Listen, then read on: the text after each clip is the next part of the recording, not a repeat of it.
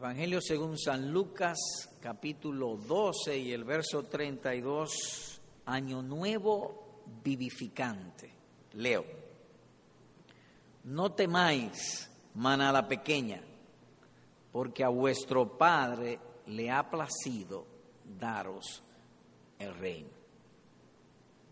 El tema que encierra este versículo es, entendemos, pertinente y apropiado Hoy es el primer domingo del año, es la primera predicación que hacemos en el año y usualmente pues traemos un tema alusivo a la ocasión, porque de cierto que Dios ha hecho este mundo que tiene principio y final, eh, el día y la noche y así sucesivamente, así también nuestra vida espiritual. Por lo tanto, el tema de hoy es como, como le hemos titulado, Año Nuevo Vivificante. Y quisiéramos hacer un contraste antes de iniciar el tema, y es que el día pasado alguien me envió un mensaje que decía más o menos lo siguiente. Es un mensaje general, no era un mensaje a mí específicamente, pero me llamó la atención el mensaje decía, muchas cosas y buenas cosas tú me prometiste el año pasado y ninguna llegaron. Dámelo ahora en efectivo. En otras palabras, que la gente vive deseando, pero nunca llega.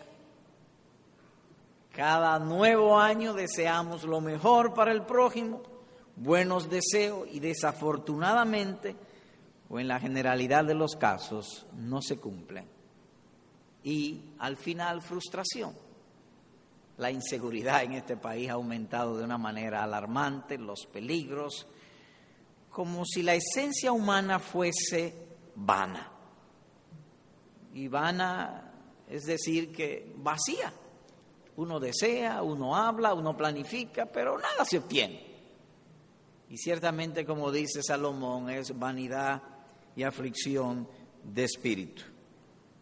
Sin embargo, hay una familia sobre la tierra que de año en año, y más que de año en año, de día en día es renovada, la familia de Dios. Cada día tienen más bendiciones, cada mes, cada nuevo año tienen más bendiciones.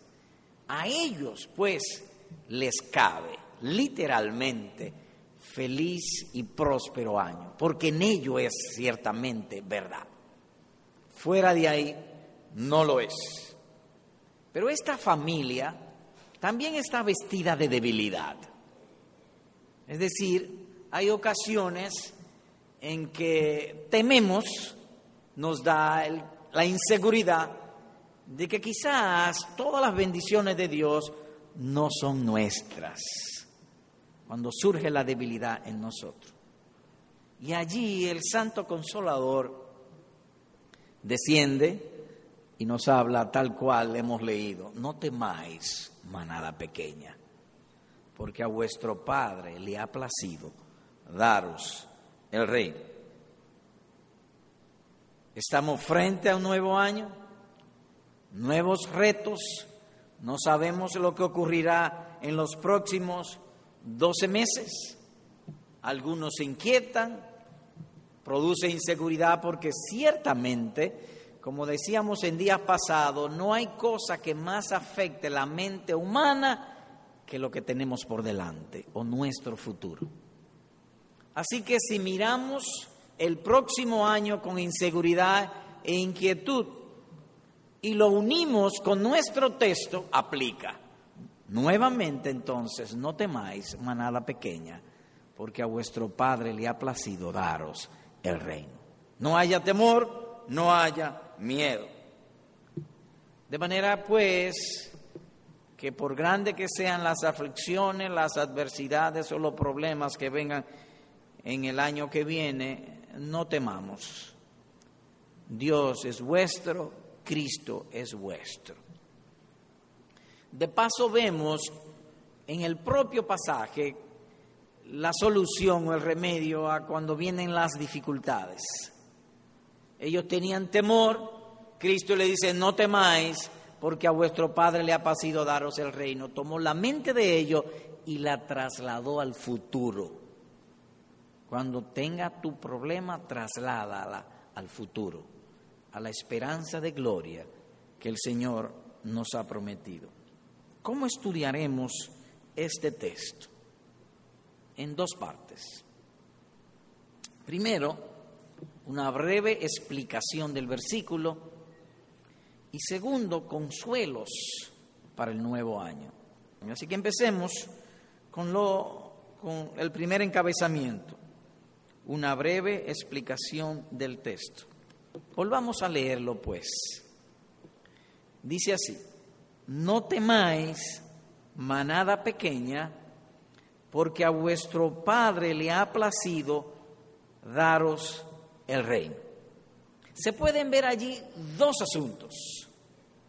Una exhortación, no temáis manada pequeña. Y la razón de la exhortación, porque a vuestro Padre le ha placido daros el reino. Ahora veamos esto en algunos detalles. La exhortación, no temáis manada pequeña. Y en la exhortación vemos a su vez dos partes. La exhortación y un grupito. La exhortación, no temáis. Y el grupito, manada pequeña. ¿Y por qué usted dice un grupito?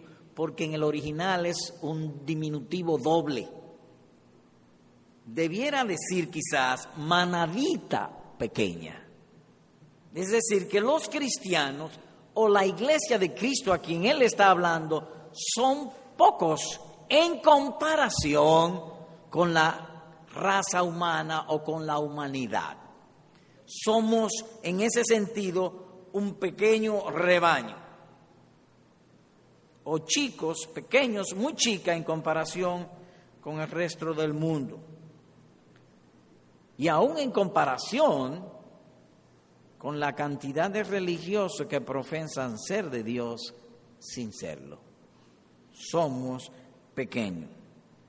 El número de los verdaderos cristianos, de los que tienen una fe viva y verdadera, son pocos.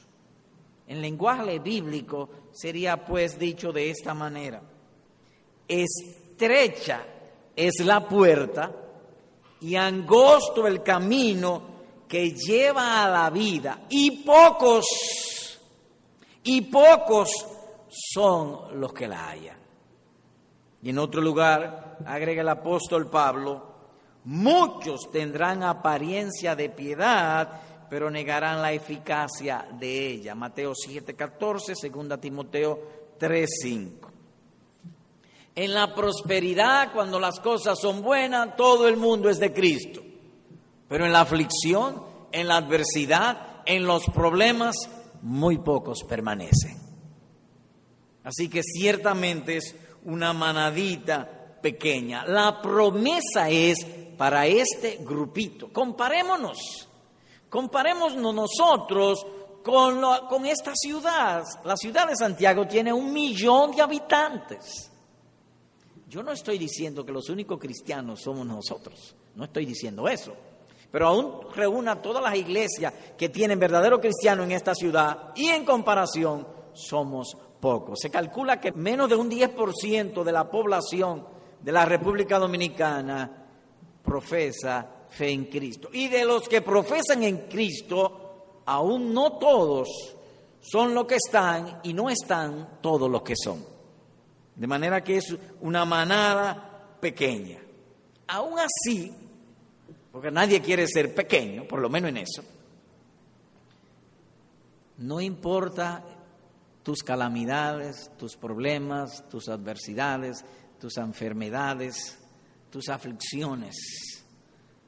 No hay razón, aún así, para desanimarnos, para entristecernos, porque el reino de Dios es vuestro.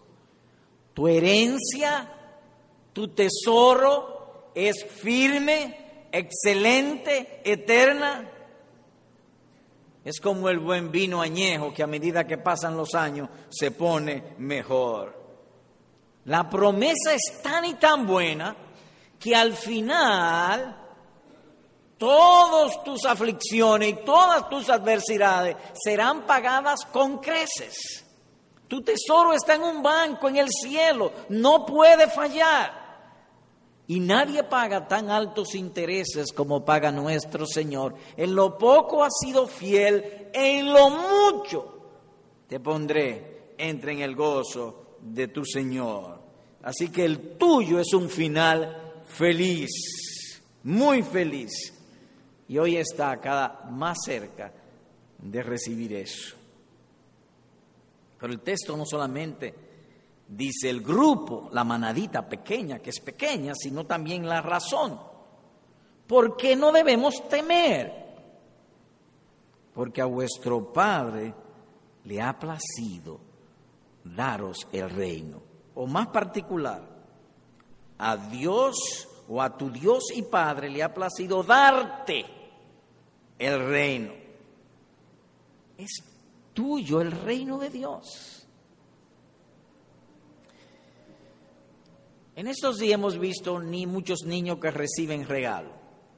Tuve la oportunidad de ver un caso donde el niño recibe una familia de visita, él tiene un regalo, no lo está usando, el hijo del que viene de visita toma a usar el regalo y el niño se paró corriendo, eso es mío y se lo quitó. Ese sentido de propiedad, bien dice nuestro Salvador, si no os volvéis como niños. Dios ha dado el reino, el reino es tuyo y es nuestro así como un niño, es nuestro, es tuyo. Cuando Dios da, da para siempre. Cuando salva, salva para siempre. Y como los niños gritan y lloran y patalean por su juguete, no hay cosa que entristezca más a un cristiano que cuando él piensa o siente que el reino no es de él, que Cristo no es suyo. Y la voz de Cristo es operativa. Cuando Él lo da, lo da para siempre. Es cierto que pudiera en una oportunidad una persona sentir inseguridad, pero vuelve la seguridad vuelve, porque la voz de Cristo es operativa. En el texto se pueden ver, sobre todo en la razón de la exhortación, tres asuntos muy consoladores. Voy a leer, vuestro Padre le ha placido daros el reino. Y hay allí tres asuntos, he dicho, altamente consoladores. Uno, vuestro Padre. Dios es tu Padre. Nos jactamos de conocer gente grande e importante y pudiera haber alguien más grande, más poderoso, más rico que Dios. Es tu Padre. Dios es vuestro Padre. Y agrega la motivación que tuvo. A Él le ha placido, le plugo y el regalo, darte el reino, su reino. De manera que si tú consideras estas verdades con fe no fingida, tu alma será altamente consolada. El temor carnal no podrá crecer ni florecer durante todo el año que viene y aún más allá. El reino es vuestro. Ahora bien, es importante que tú veas las cosas como son y no como tú piensas que son o como tú quieres que sean. ¿Qué es lo que usted me está queriendo decir? Que en estos asuntos es importante que tú no veas ni consideres las cosas, las verdades, las revelaciones como a ti te parecen que son, sino como son. A Dios le ha placido darte el reino. Por lo tanto, no piensa en tu debilidad, no piensa en lo que tú eres, sino en Él. En Dios. A vuestro Padre le ha placido, le plugo, se agradó en darte el reino. Y cabe aquí la ilustración que pasó con uno de los emperadores romanos. Él hace un regalo a uno de sus soldados y el regalo era muy costoso. Él entonces, humillado por el regalo, una joya muy costosa, vuelve donde el emperador y le dice, señor emperador, yo no soy digno de que usted me dé una joya así. Y entonces el emperador le contestó, yo no te lo he dado por tu dignidad o no, es el emperador que está dando. Y el emperador da cosas costosas. Así es con Dios. Cuando tú veas los asuntos del reino, la gloria futura, la resurrección, tu cuerpo glorioso, no te veas a ti, míralo a Él. Él es vuestro Padre. De modo que no es porque tú te lo merezcas, a Él le plugo. Lee otra vez. No temáis, manada pequeña, porque a vuestro Padre, a vuestro Dios, no a ti, le ha placido. La motivación está en Él, no en nosotros. Nadie puede ganarse el paraíso, nadie puede merecer el cielo ni tu buenas obras, ni porque tú seas el mejor santo que haya sobre la tierra, no, ni aun Abraham, ni Moisés, ni los grandes apóstoles, no. Al Padre le ha placido. A vuestro Padre le ha placido darte el reino. Así que la gran motivación para hacerte heredero del cielo no es tuya, ni de la iglesia, ni de buenos predicadores, no, ni de tu inteligencia, ni de tu sabiduría, es de Dios. O como dijera el apóstol Pablo en otro lugar, en amor, habiéndonos predestinado para ser adoptado hijo suyo, según el puro afecto de su voluntad. Efesios capítulo 1, versículo número 5. Entonces esto significa que los verdaderos creyentes no pueden, no pueden, es imposible, no pueden merecer el paraíso de Dios. El Altísimo es tuyo, Padre. El reino es tuyo, entonces no hay que temer. Si Dios es por nosotros, ¿quién contra nosotros? Así que esa es la explicación del versículo. En segundo lugar, consuelos para este año. Es casi común en los creyentes de nuestra época, nos ha, ha tocado vivir con muchos peligros. A partir de la década del 40, cuando empezó la bomba atómica, vivíamos, la humanidad vivía con el miedo de que podía explotar bomba atómica y se acabaría la humanidad. Ese miedo se ha disminuido un poco, ya la Guerra Fría ha desaparecido, pero las drogas, la violencia, eh, los crímenes, la corrupción, la perversión ha aumentado. De modo que cuando uno habla del próximo año, eh, vanamente mucha gente, como he dicho, se hace nuevas esperanzas. Pero no cabe duda que la Escritura lo dice que vendrán tiempos peligrosos y que los impíos irán de mal en peor. ¿Qué entonces necesitamos para el peregrinar o el año que tenemos por delante o el tiempo que tenemos por delante? Ser consolados por los consuelos del Espíritu. Ahora bien, hemos dicho ser consolados. El consuelo no quita el problema ni la adversidad, ni la enfermedad, ni las aflicciones, ni las tribulaciones, no lo quita. El consuelo lo que hace es que nos da fuerza para no ser vencidos. Es como una pelea de boxeo. Están peleando esos dos hombres. Si uno es consolado, la consolación no elimina al otro boxeador o una lucha cuerpo a cuerpo, el otro no es eliminado. A este se le dan la fuerza para no ser vencidos. Y eso es lo que necesitamos en los días por venir y frente a este año. Ser constantemente consolados por las consolaciones del Espíritu Santo. Y del versículo se pueden ver dos canales de consuelo. Dos canales. Por un lado, que Dios es tuyo, vuestro Padre. Y por el otro, el don recibido. Le ha placido darte el reino. Así que veamos esos dos aspectos. Por un lado, vuestro Padre, y por el otro lado, el don recibido que le ha placido darte el reino.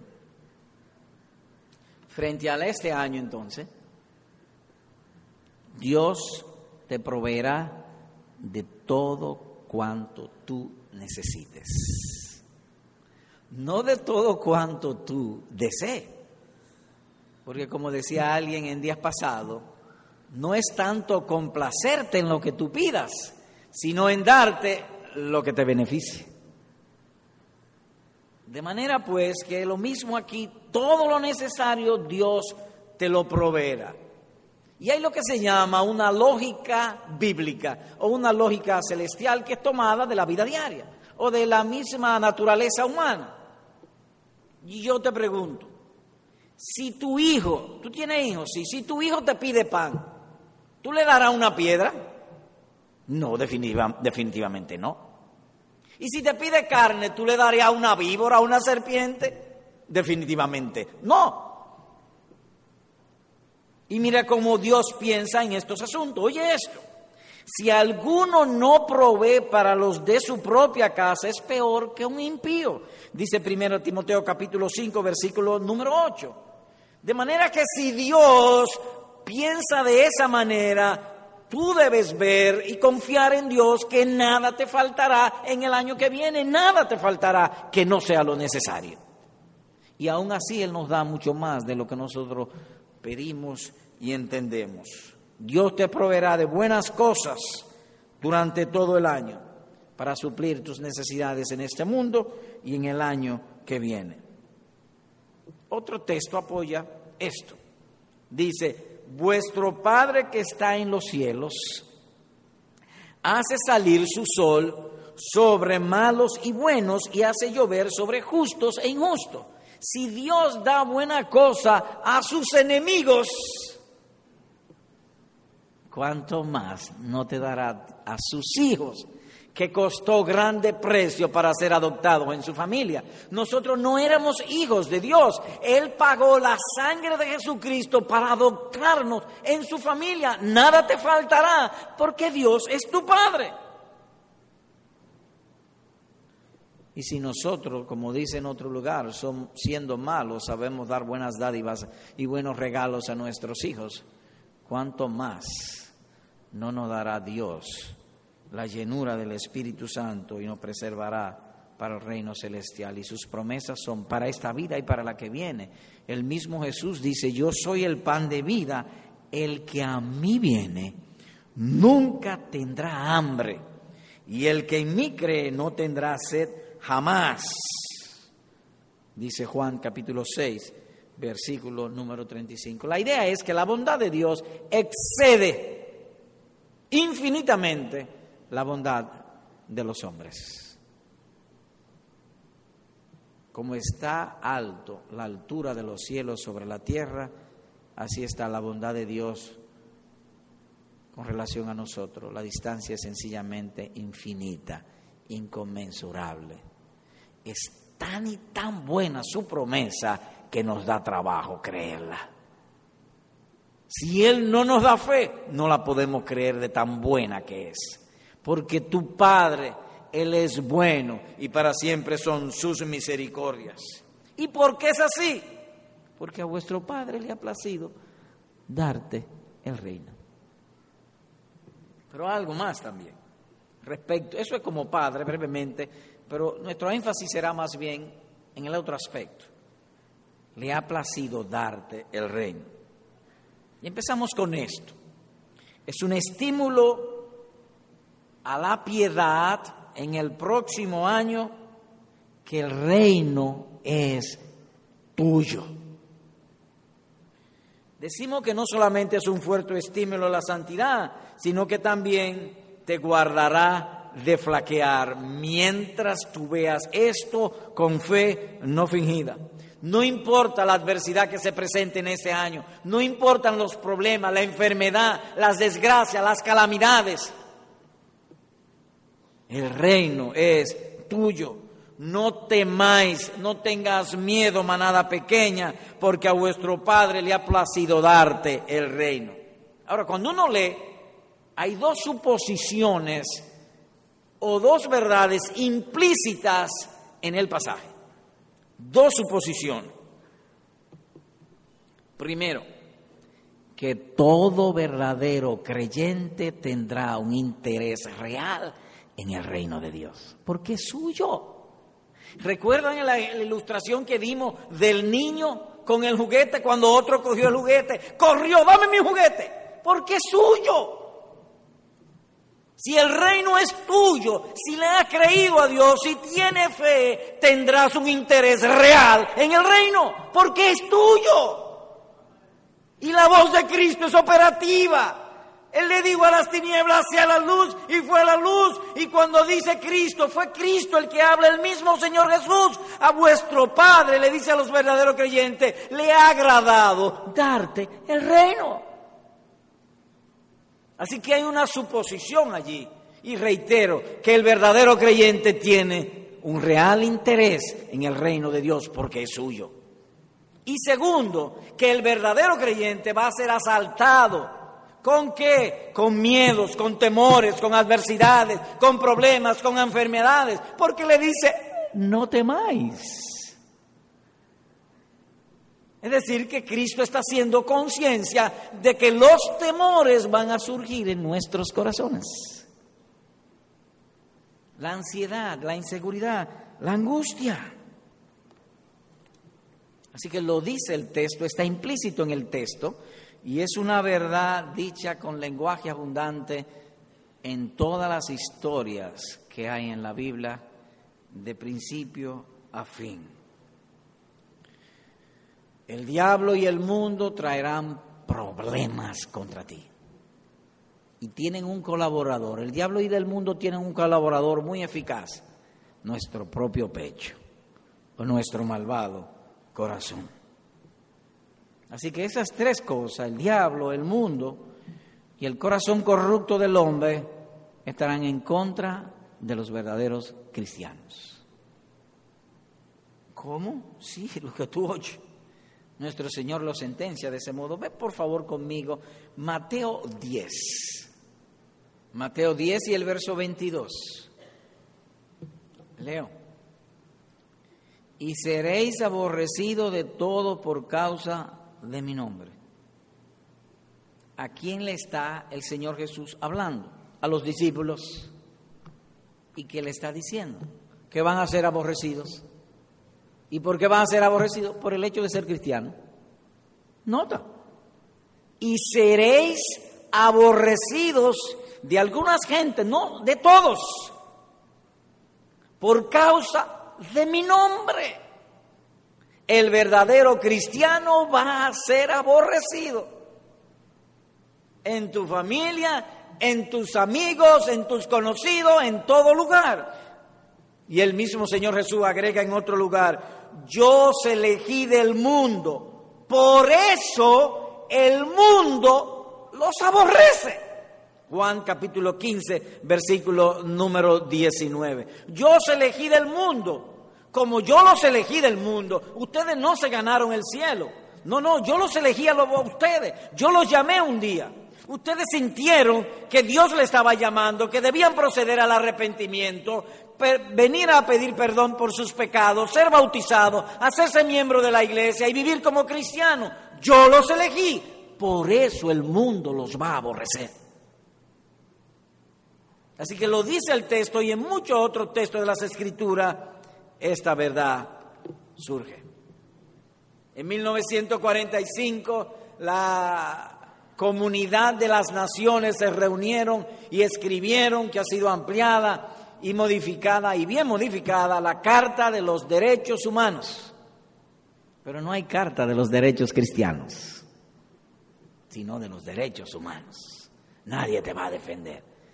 Bueno, no necesitamos que nos defienda nadie. Dios es nuestra defensa. Nadie más.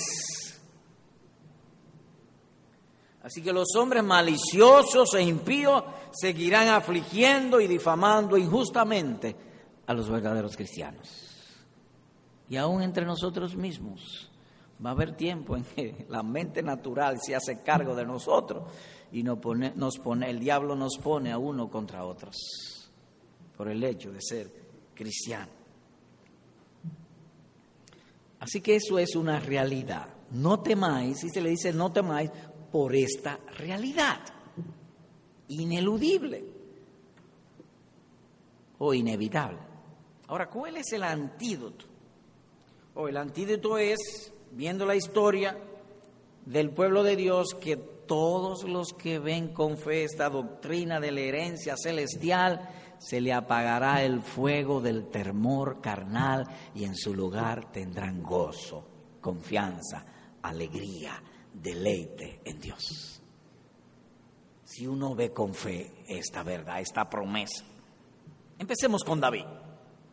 Dice David, Dios es nuestro amparo y fortaleza, nuestro pronto auxilio en las tribulaciones. Por tanto, en conclusión o en aplicación, no temeremos aunque la tierra sea removida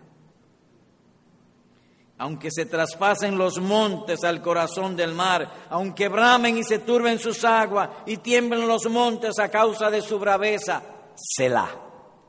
Selah es una expresión que encontramos en los salmos, que después que usted lee hay que detenerse a meditar, a pensar.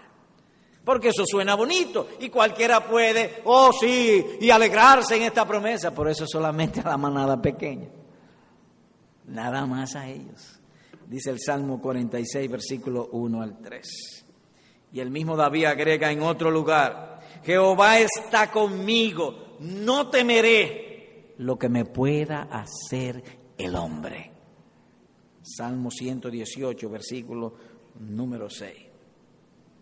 Así que David puso su confianza en el Señor y no tuvo miedo del hombre o que el temor a Dios devora, apaga, aleja el miedo a los hombres. Que hay mucha violencia, que hay mucho peligro, sí, pero Dios está en su trono. Cristo reina. Nada puede sucedernos a nosotros que Él no lo permita, nada absoluto. Y si alguien viene y nos asalta y me da un balazo y me voy a la gloria, bueno, esa es la manera, esa es la puerta que Cristo abrió para que me fuera a la gloria, que alguien me diera un balazo. Qué trágico, pero puede ser una realidad aunque suene trágico. Puede ser una realidad. Ahora quisiera, les invito a ir al libro de Habacuc para ver esto, de lo cual estamos hablando, que el reino es vuestro. Habacuc, capítulo 3. Un pasaje muy conocido. Versículo 17 al 19. Leo en Habacuc 3. 17 a 19. Dice, aunque la higuera no florezca, ni en las vides haya frutos, aunque falte el producto del, olivo y los labrados no den mantenimiento, y las ovejas sean quitadas de la majada y no haya vacas en los corrales. Él dice tres áreas de la vida humana, la higuera y las vides, la alegría, la complacencia, el sostén, el olivo, las ovejas, las vacas. Aunque se falte la alegría, lo sería lo que él está diciendo. Aunque yo no tenga con qué comer, verso 18. Con todo yo me alegraré en Jehová y me gozaré en el Dios de mi salvación. Dios es mío, dice él. El reino es mío. No importa lo que, lo que me acontezca. Verso 19. El Jehová el Señor es mi fortaleza. Imaginemos una persona siendo perseguida, se mete en la fortaleza y se tranca, es resguardado. Dios es mi fortaleza y es una fortaleza movible. Puede venir a mí en cualquier lugar y en cualquier momento, en cualquier ocasión. Jehová es mi fortaleza, el cual hace mis pies como de siervas, uno de los animales que más corre en la selva, las siervas rápido, huyo del peligro, me saca del mal, de la calamidad, eso lo hace Él. Y en mis alturas me hace andar. De manera que la confianza en Dios o ver estas verdades con fe no fingida proporciona también un helicóptero. No solamente es una fortaleza para resguardarte. Si el enemigo entra, entonces me monto en el helicóptero y en las alturas me hace andar sustrae mi mente y mi corazón de los problemas, de las aflicciones, de las adversidades que pueda traer este año o en el tiempo por venir. Y en mis alturas me hace andar. Es hermoso la, la manera poética en que lo dice, como si él se subiera y caminara en las nubes. Eso nada más lo puede hacer un helicóptero. Estoy dramatizando el asunto para sensibilizar. Dios es vuestro Padre, el reino es vuestro. Eh, señor predicador, yo tengo una inquietud. Ah, ¿cuál es tu inquietud? Oh, que el profeta dice, aunque él está hablando de una posibilidad, pero una cosa es una posibilidad y otra cosa es una realidad. Ahora oye esto entonces ya no posibilidad, realidad. Esteban, lleno del Espíritu Santo, puestos los ojos en el cielo, vio la gloria de Dios. Y a Jesús que estaba a la diestra de Dios. Y apedreaban a Esteban mientras él invocaba y decía, Señor Jesús, recibe mi espíritu, no le tomes en cuenta este pecado. Hechos capítulo 7, versículo 55 al 59. No solamente es cuando es una posibilidad, como es ahora, 3 de enero del año 2010, aun si viniera una realidad. Estando en la tierra, el cielo le fue abierto, vio la gloria de Dios, a Jesús sentado en el trono. Y él dijo, Señor Jesús, recibe mi espíritu, siendo apedreados. Literalmente lo que dice Abacud, en las alturas me hace andar. En otras palabras, que toma nuestros sentimientos y nuestro corazón y los saca de allí y como si estuviéramos arriba, aun cuando el cuerpo esté siendo maltratado, enfermado, quebrado o acostado. Eso hace la confianza en Dios. Otro caso, aún más patente. Vayamos a Hebreos, capítulo 10. Hebreos 10, verso 34. Leo. Porque de los presos también os compadecisteis, y el despojo de vuestros bienes sufristeis con gozo. ¿Cómo? Bueno, ellos fueron compasivos le quitaron todos sus bienes, salieron huyendo por causa del Evangelio, el mundo los aborreció porque eran de Cristo y lo sufrieron con gozo. ¿De dónde salió el gozo en ellos? ¿De dónde salió esa fortaleza? ¿De dónde salió ese no temáis que dice Cristo en el texto? Ahí lo dice, sabiendo. ¿Sabiendo qué? Que tenéis en vosotros una mejor y perdurable herencia en los cielos. En otras palabras, que cuando sabemos con fe que el reino es nuestro, uno se compadece y puede hasta sufrir, ser despojado de sus bienes y, y sufrirlo con gozo. Sabiendo el saber que da la fe. Por lo tanto, dice el verso 35, no perdáis vuestra confianza, no la pierda, que tiene grande galardón. Y en otro lugar dice el apóstol, sufrimos oprobios porque esperamos en el Dios viviente. 1 Timoteo capítulo 4, versículo 10. El poder no está en la promesa, el poder está en Dios. Así que cuidémonos.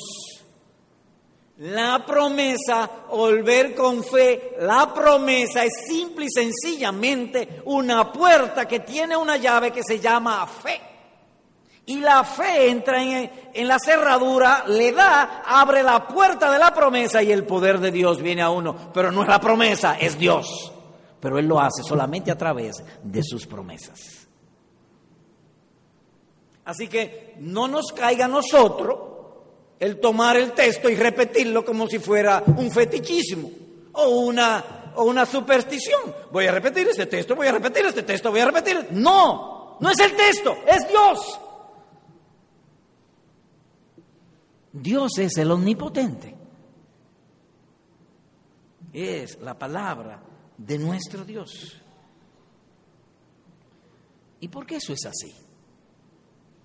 Porque sería irracional que siendo dueño de una herencia tan y tan grande pierda unos centavos y se te quita el sueño. Eso sería mezquindad. Que tú seas multimillonario y pasa un buen hombre vendiendo cangrejos, se le cae un cangrejo, se mete el cangrejo a tu casa y tú dices que ese cangrejo es tuyo y te pone a pelear por unos centavos. Eso es mezquindad.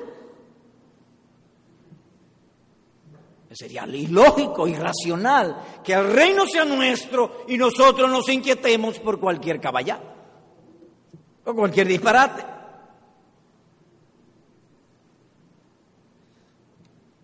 o, qué te va a molestar o inquietarte si cualquier hombre te difama o habla mal de ti? Si Dios es vuestro y nadie te lo puede quitar.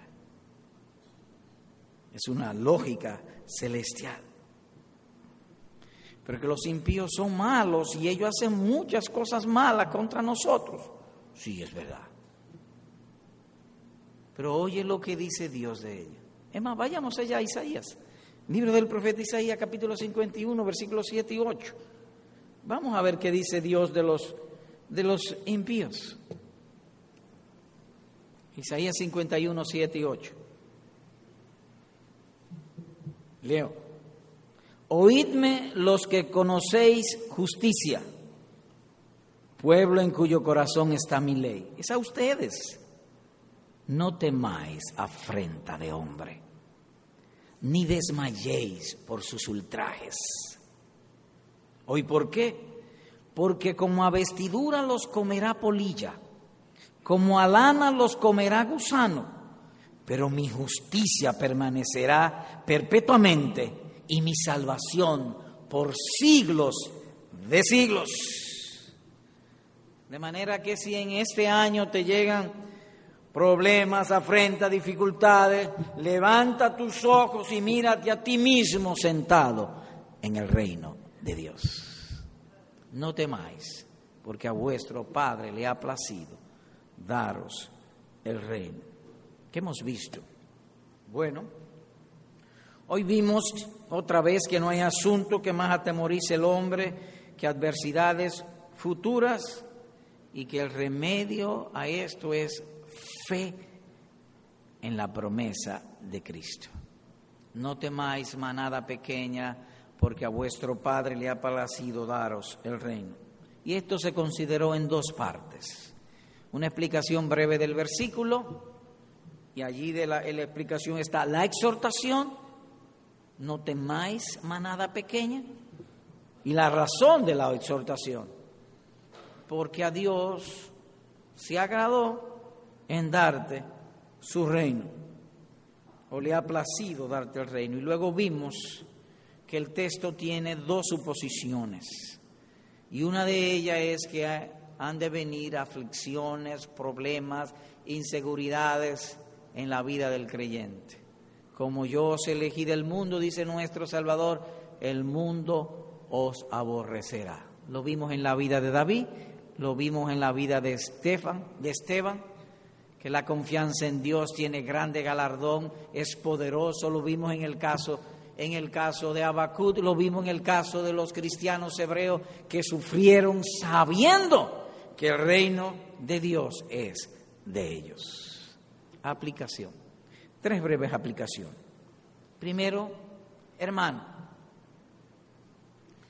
es pues necesario que tú averigües si realmente eres hijo de Dios. Viendo esto tan glorioso, tan sublime, y nosotros somos tan diligentes para averiguar tantas cosas de esta tierra y de este mundo, ¿Dónde está mi dinero? ¿Dónde está esto? ¿Dónde está lo otro? Pero lo primero que tú tienes que averiguar en este año y en el tiempo por venir es esta. ¿Es Dios tu Padre? Y Él es Padre de dos, en dos maneras, por generación y por adopción. Dios nos hace nacer de nuevo y nos adopta en su familia. Tú fuiste creado para dar gloria a Dios. ¿Y qué es dar gloria a Dios? Hacer lo que Él manda. En una ocasión, acá, Acán robó un manto de babilónico y Josué le dijo, da gloria a Dios. Y entonces él confesó, dijo la verdad. Dar gloria a Dios es hacer lo que Él ha mandado. Tú has sido creado, regenerado para dar gloria a Dios y promover los intereses de su reino. Y yo pregunto, ¿es eso así contigo? ¿Da tu gloria a Dios? ¿Los intereses de su reino son tus intereses? Ahora nota que yo te hago la pregunta a tu mente. Es a tu mente que estoy hablando. Yo no estoy preguntando qué tú has hecho, eso, eso es asunto tuyo. La pregunta es, ¿Cuál es el curso normal de tus pensamientos? Los que son de la carne piensan en cosas de la carne o de mi propio yo. La carne es el yo. Los que son del espíritu piensan en las cosas del espíritu. ¿Dónde están tus pensamientos? No es difícil, pues, averiguar dónde están tus pensamientos. El mismo Señor en nuestro pasaje lo dice bien claro.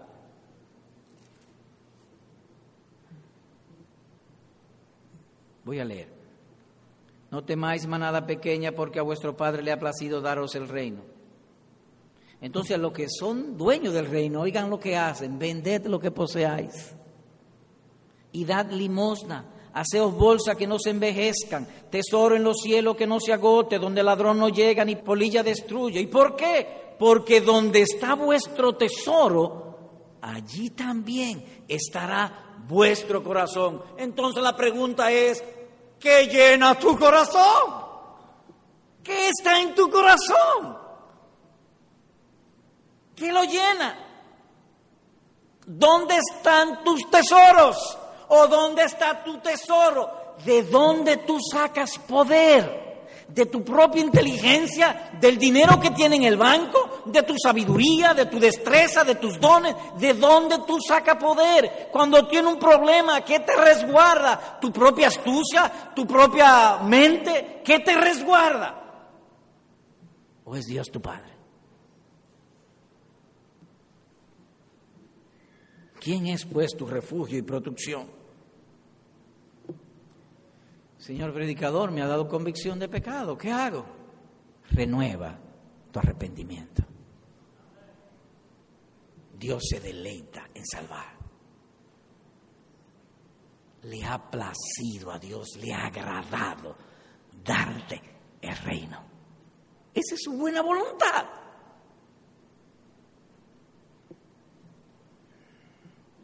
Segundo, compañero amado, En lo que resta, me quedan dos partes. Quiero hablar una parte a los amigos, pero en lo que resta a los hermanos voy a concluir con esto, con esta aplicación. Y la aplicación tiene dos partes. Te voy a leer las palabras del Santo Consolador y te voy a exhortar luego a que tú ores a Dios que selle estas verdades en tu corazón. Solamente Él puede hacerlo. No hay manera de que tú veas a Dios y su gloria si Él no se revela a sí mismo. En mi poder yo no puedo. Así que te leo. Y ahora, hermanos, os encomiendo a Dios y a la palabra de su gracia que tiene poder para sobreedificaros y daros herencia con todos los santificados. Y el Dios de paz, que resucitó de los muertos a nuestro Señor Jesucristo, el gran pastor de las ovejas por la sangre del pacto eterno, os haga actos en toda buena obra para que hagáis su voluntad, haciendo Él en ustedes lo que es agradable delante de Él por Jesucristo, al cual sea la gloria por los siglos de los siglos. Amén. Hechos 20, 32, Hebreos 13, 20 y 21. Así que ruega a Dios que selle estas verdades en tu corazón. ¿Cuál verdad? No temáis, manada pequeña, porque a tu Padre le ha placido darte el reino. Ahora quisiera hablar finalmente a los amigos. Amigo, este glorioso reino pertenece solamente a los verdaderos creyentes, no a los religiosos, sino a los creyentes. Hay multitud de joyas como el diamante, pero diamante es uno solo. El hombre ha hecho diamantes artificiales, cogen el carbón, lo meten en una máquina, pero no se llama diamante, se llama circonio, aunque sea las mismas propiedades que el diamante. Diamante es uno solo, el verdadero cristiano es uno solo, no más. Así que querido amigo, Dios es el único que puede hacerte cristiano.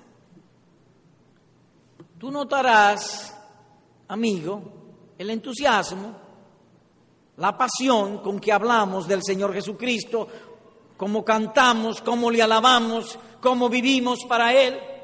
Mientras todos están divirtiéndose en las cosas del mundo, tratamos de divertirnos, que Él sea nuestro gozo, nuestro deleite y nuestro placer. Y eso no te pertenece a ti. Tú quisieras ser así quizás, y yo supongo que sí, y hago una buena construcción tuya que está en esta mañana o está oyendo esto porque quiere ser así. Nosotros no somos así porque quisimos ser así. Nosotros somos así porque Dios nos hace así. Es Dios que lo hace. Oye lo que dice la Escritura, el que no cree, el que no tiene fe en Cristo, ya ha sido condenado.